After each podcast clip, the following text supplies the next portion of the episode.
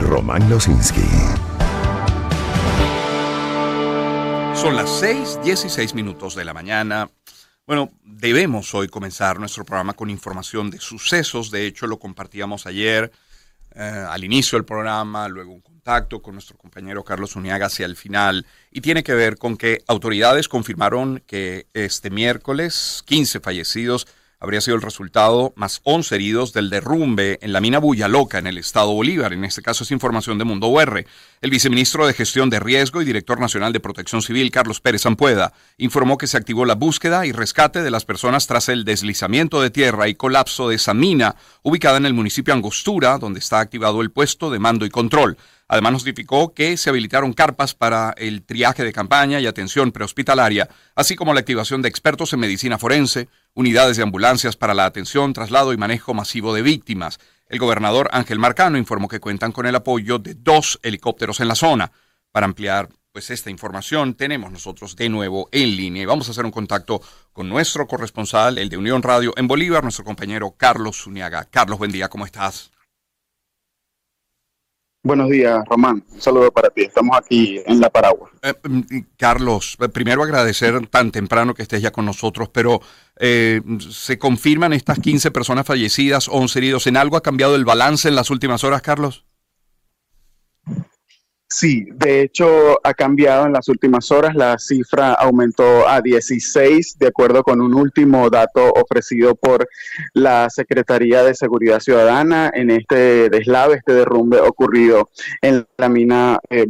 Como bien dices, el gobierno ha dispuesto de eh, un hospital de campaña, una carpa del Instituto de Salud Pública, también otra de la Guardia Nacional, donde se le está brindando primeros auxilios a los heridos que no están en una condición eh, delicada o comprometida, porque quienes necesitan mayor atención médica están siendo trasladados a eh, Hospital Universitario Ruiz y Páez en Ciudad Bolívar. Eh, hay angustia, hay conmoción en el poblado porque la, gente, los residentes y también los familiares de algunas víctimas están, bueno, pidiéndole a las autoridades que no detengan la búsqueda, que no detengan la, faena de salvamento, porque ellos afirman que eh, hay más personas en esta mina eh, eh, Bulla Loca. Bueno, la mayoría dice que esperan que sus parientes eh, estén con vida, pero lo que sí han solicitado es que no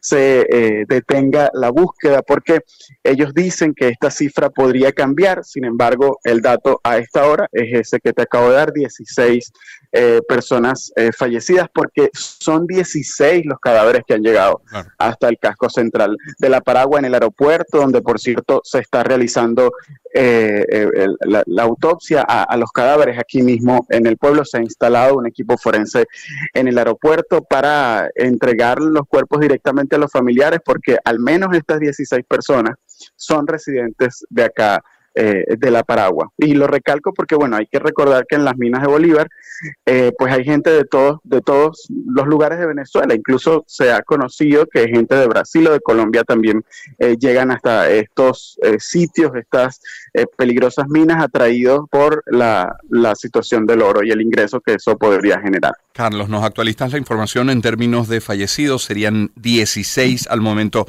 ¿Tiene cifra oficial o extraoficial de los heridos atendidos e incluso de desaparecidos, de acuerdo a información a lo mejor de los familiares? La cifra de heridos se mantiene en 11, según la información que nos han suministrado eh, las autoridades. Eh, es, un poco, digamos, difícil, complicado poder saber eh, cuántas personas, digamos, podrían estar desaparecidas porque, porque no hay un registro, Román, de, de cuánta gente había en esta mina. Ayer hablábamos con un sobreviviente y él nos decía que el plan en un principio era que eh, iban a trabajar en esta mina Bulla Loca eh, de una manera como él calificaba como organizada, que se habían organizado a través de los consejos comunales de la Paragua para eh, trabajar en faenas de 20 en 20, de 20 en 20 personas, pero también decía que al ser un yacimiento que para el momento estaba generando una cantidad de mineral importante, eso llamó la atención de la gente. Además que muchas de las personas con las que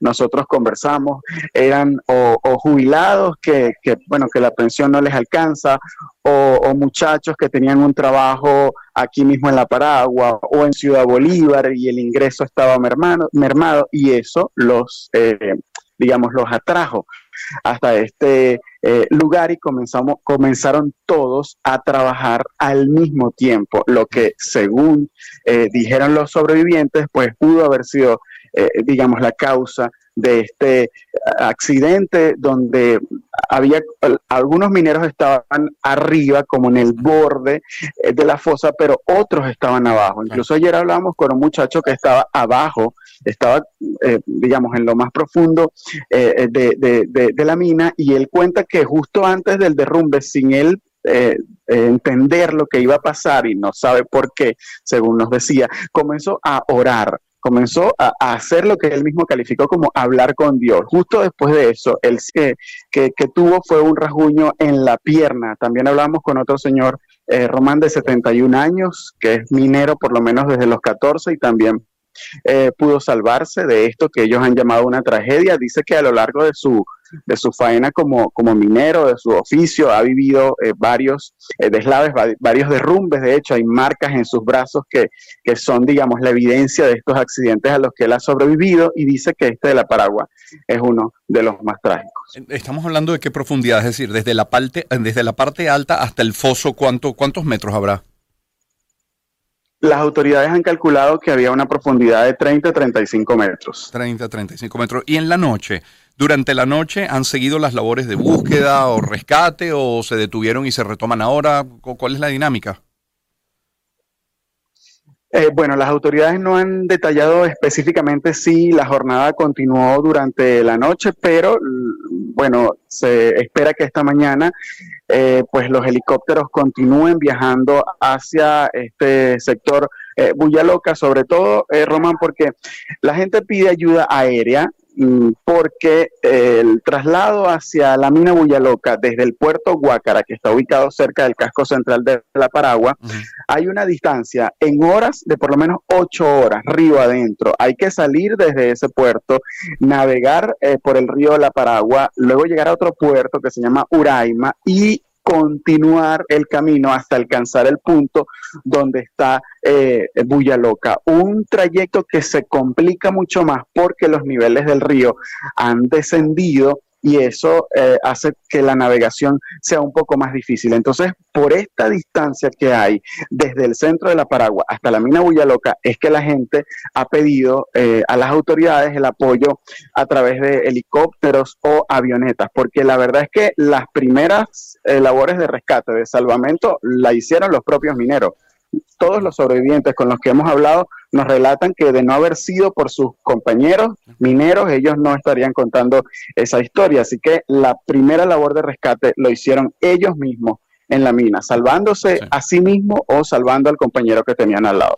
Es Carlos Uniaga, nuestro compañero en Bolívar. Carlos, eh, ayer hablabas de, de, mina artesanal, así se describe. Luego mm, compartía yo con nuestra audiencia la definición de lo que es una mina artesanal. Lo lógico sería claramente pedir el cierre de las minas, no esta, de todas las minas artesanales, por razones de seguridad, por razones de protección ambiental, pero, pero implicaría también, y como bien relatas, que centenares, cuidados y miles perdieran su, su modo de sustento, que probablemente sea el único.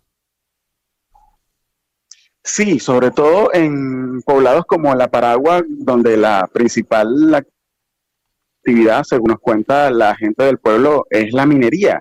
Eh, ellos están, eh, digamos, acostumbrados a trabajar en estas faenas, en estas jornadas extensas para extraer oro en medio del barro, que, puede ser una actividad eh, rentable, pero al mismo tiempo, visto el panorama, también podría calificarse como peligrosa. El mismo gobernador ayer en sus declaraciones nos decía o sea, reconocía, digamos, para comentarlo de alguna manera, que, sí, que los mineros trabajan en condiciones inseguras, que, em, que están en estas zonas donde eventualmente pueden ocurrir eh, derrumbes, deslaves, pero no se ha hablado hasta ahora, en, por lo menos en las declaraciones oficiales, no se ha hablado de una evaluación para el posible cierre de la mina. Eso es algo que ni siquiera está en el discurso de la gente, no lo hablan los familiares, tampoco lo hablan los sobrevivientes. De hecho, el señor de 71 años con el que hablamos ayer, eh, nos dijo que, que, sí, que una vez que se recupere, él pues va a entrar a otra mina porque no, no, no tiene otro trabajo, no tiene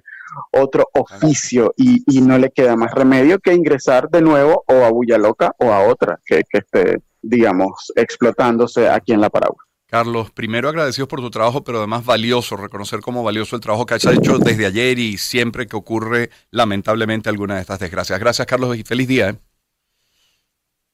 Un abrazo para ti, Román. Seguimos aquí atentos. Sí, sí, Carlos Zuniaga, que de seguro tendrá contacto con algunos otros de nuestros compañeros a lo largo, a lo largo de la programación el día de hoy. Carlos Zuniaga es corresponsal de Unión Radio en el estado Bolívar. Nos ha atendido hoy, nos atendió también el día de ayer y de nuevo seguramente habrá nuevos contactos a lo largo de la jornada. Sobre este mismo evento, Dice Mundo UR, Leo, el presidente Nicolás Maduro también confirmó que el derrumbe de la mina en La Paragua dejó un saldo de 15 fallecidos. Nos actualiza ahora la información. Carlos Uneaga serían 16. Mantiene 11 heridos, según información que dio el gobernador de la entidad, Ángel Marcano. Maduro ofreció todo el apoyo a la familia de los mineros. Citan acá, tienen todo el respaldo personal, social y humano y transmito mis condolencias a estas personas que fallecieron.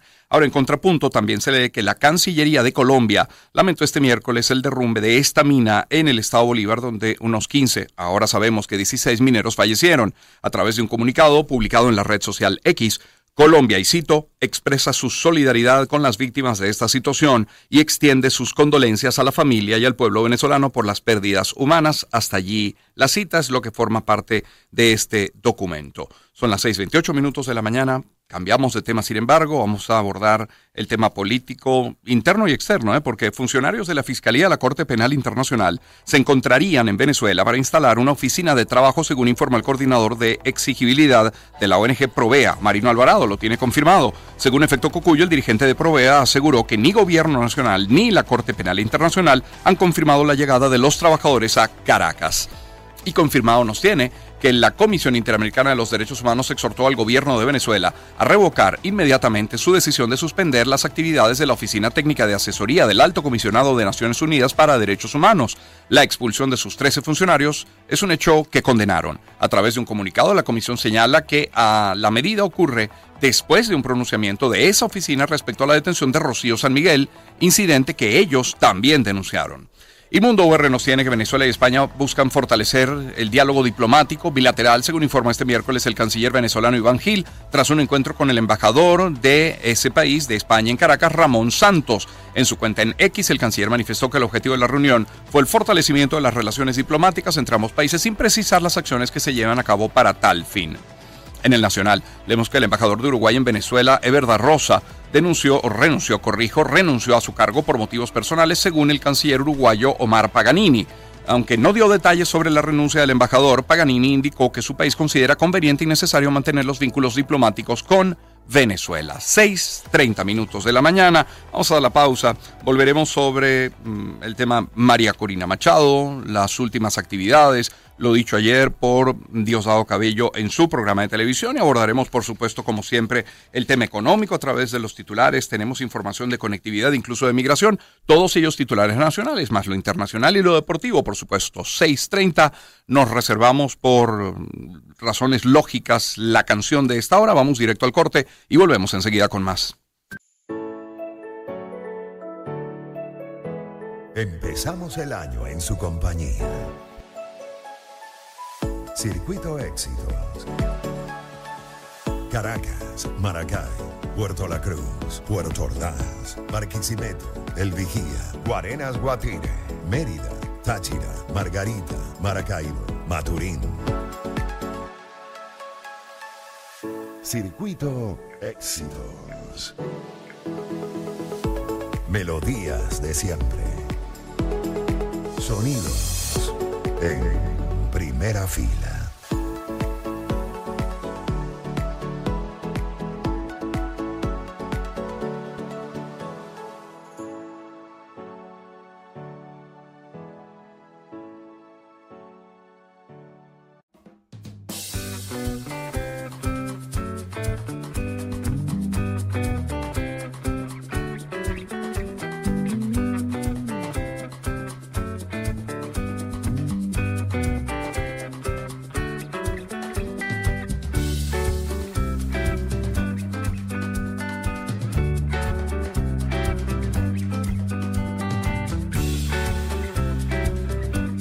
Pues retomamos la lectura de estos titulares a las 6.32 minutos de la mañana con lo que tiene confirmado y es que este miércoles la candidata María Corina Machado aseguró durante su recorrido en Cumaná que Venezuela es un país decidido a avanzar y llamó a concentrarse en lo que corresponde en adelante, refiriéndose a la organización y a la preparación para defender los votos este año. Contrapunto por su parte nos tiene que el ex precandidato presidencial independiente Andrés Caleca sostuvo una reunión con dirigentes y activistas sociales y partidistas en La Pastora, en Caracas, a quienes exhortó a organizar el padrón electoral para garantizar el triunfo de María Corina Machado, según refirió nota de prensa. De todos nosotros depende concretar el triunfo en las elecciones presidenciales de 2024. Para ello hay que tener dos testigos por mesa y un grupo de 10 vecinos como mínimo que los respalde y que garantice que cuando se cuenten los votos se retiren con el acta en la mano para corroborar la derrota de Nicolás Maduro. Es una cita textual para, repito, Andrés Caleca, que publica Contrapunto. Bueno, mm, es mucho lo dicho ayer por Diosdado Cabello en su programa de televisión con el Mazo Dando. Hizo, por cierto, una aparición Nicolás Maduro en el programa dentro del marco del aniversario número 10, de, repito, de Con el Mazo Dando. Maduro reiteró que La Voz de América es el portal de la Casa Blanca que dirige Juan González. Ahora, Diosdado Cabello, primer vicepresidente del PSUV, reiteró que Brian Nichols es un inmoral. Cabello se refirió a la expulsión de la oficina de la ONU y aseguró que su presencia en el país era una cortesía se manifestó a favor de que María Corina Machado sea investigada por la Fiscalía.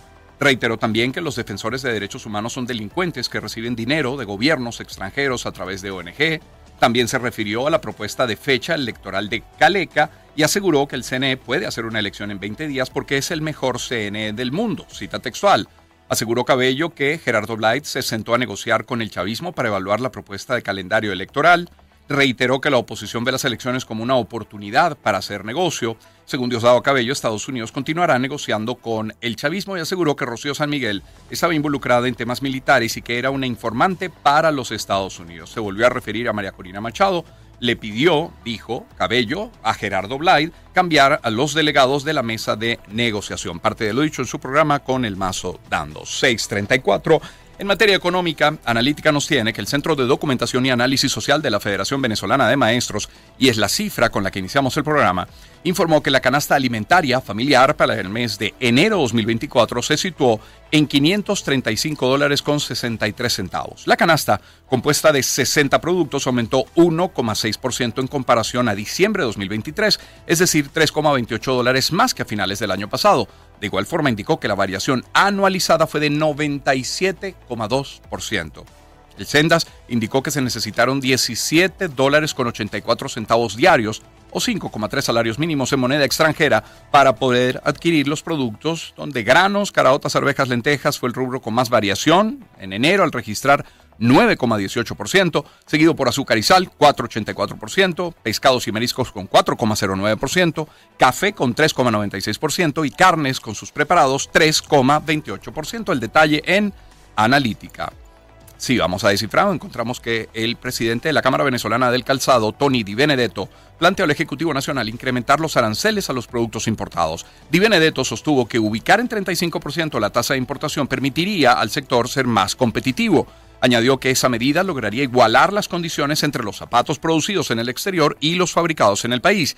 Detalló que en 2023 la tasa fue de 12% y luego se logró un acuerdo con el gobierno para que aumentara un 10% al inicio de este 2024. Sin embargo, insistió eh, que es con un 35% para el producto importado que el venezolano puede competir en el mercado. Recordó que la producción nacional, además de los precios, se enfrenta a problemas como el contrabando y la baja demanda por parte de los consumidores. También en materia económica tenemos que el presidente de la Cámara de Industriales del Estado, Aragua, Freddy Lujano, reportó una mejoría en las remuneraciones del sector. El estado de Aragua está un poco mejor que lo que mm, aparece en la encuesta de coyuntura, porque efectivamente aquí hay un gran sector industrial, el promedio de las remuneraciones eh, en los estudios que nosotros hacemos en las cámaras está por encima, en el caso de la mano de obra eh, de nómina diaria, que se reporta alrededor de unos 196 y el presidente de la Asociación de Industriales, Fabricantes y Ensambladoras de Motociclos en Venezuela, Xiomara Hoyos, prevé que para este año se logre aumentar la producción a su máxima capacidad. A nuestra Cámara están afiliadas 13 empresas ensambladoras, entre ellas tenemos marcas japonesas de la India y marcas de la China. Nuestra industria genera 3.000 empleos directos aproximadamente y 3.000 empleos indirectos. Indiscutiblemente, nuestra industria hoy en día se ha convertido en la industria que mueve a Venezuela. Estamos hablando actualmente eh, una proyección para este año de, tres, de 100% em, de incremento en la producción en comparación con el año pasado. Hablemos ahora de servicios que tanto tiene que ver con producción y con economía. Claro, Mundo OR nos tiene que comerciantes de Trujillo solicitan a Corpoelec información sobre prolongados y continuos cortes eléctricos. Habitantes del estado afirman que hasta 12 horas pueden estar sin servicio, situación que deteriora la calidad de vida de los trujillanos. Y Mundo UR nos tiene que los trabajadores del sector eléctrico laboran sin las condiciones para atender los requerimientos del área. Lo aseguró el secretario general del Sindicato Eléctrico de Falcón, Starling Bracho. El dirigente sindical aseguró que los ciudadanos pueden ver cómo andan los trabajadores eléctricos de la entidad sin tener el equipamiento ni los instrumentos adecuados para llevar a cabo su labor. Agregó que a la falta de condiciones e insumos se suman bajos salarios. Ante esta situación llamó a las autoridades a dotar de equipos adecuados a la labor que se realiza y establecer un sueldo acorde a la situación económica actual. 638. En materia de conectividad, Analítica nos tiene que el más reciente reporte de tráfico de pasajeros en América Latina y el Caribe reflejó que en Venezuela hubo un aumento en el volumen de vuelos internacionales el año pasado. Se estima que el crecimiento fue de 51% en comparación con 2022 según la Asociación Latinoamericana y del Caribe del Transporte Aéreo. Dicho incremento hizo que Venezuela fuera el país de la región con el alza más, más alta, con el alza mayor destacando durante el año pasado el tráfico aéreo de pasajeros domésticos. El aumento fue de 26% para ubicarse entre las cinco primeras naciones de la región. En general, la región trasladó en vuelos domésticos a 248 millones de pasajeros en 2023, una cifra 9,1% mayor si se compara con lo ocurrido durante el año 2022. Según la asociación, repito, es la Asociación para el, eh, Latinoamérica y el Caribe de Transporte Aéreo. El Nacional nos tiene que el ministro para el transporte precisamente y presidente encargado del Metro de Caracas, Ramón Celestino Velázquez, informó este miércoles que se inspeccionaron los talleres del Metro de Caracas en Propatria a fin de avanzar en el plan maestro de mantenimiento y recuperación del sistema. Citan acá, velaremos por la optimización del servicio de transporte subterráneo, según expresó en su cuenta en X. Otros temas. La Fiscalía chilena investiga el presunto secuestro de un exmilitar de nacionalidad venezolana que vive en Chile. Lo tiene confirmado. La Brigada de Investigaciones Policiales Especiales Antisecuestros de la Policía de Investigaciones de ese país informó a través de una breve nota que está a cargo de la investigación, aunque no puede entregar mayores antecedentes ya que esta fue decretada como secreta. En materia migratoria, el diario nos tiene que la migración venezolana en Colombia, país que acoge el mayor éxodo de personas de Venezuela, disminuyó por primera vez en una década el año pasado, según informó este miércoles 21 de febrero Migración Colombia. De acuerdo con cifras de la Autoridad Gubernamental Migratoria, la presencia de migrantes venezolanos alcanzó su punto máximo en diciembre de 2022 y ha disminuido mes a mes desde entonces. Eh, en diciembre de 2023, de hecho, había en Colombia 2.864.796 venezolanos, según cifras de Migración Colombia, por lo que se registró una reducción de 1,10%, lo que equivale a casi 32.000 personas menos que esos 2.800.000 y tantos mil que mencionábamos, registrados en diciembre repito, 2022. Son las 6:40 minutos de la mañana. Hasta aquí los titulares nacionales. Permítame compartir algunos mensajes publicitarios y abordar todo el panorama internacional. En este caso, hablarles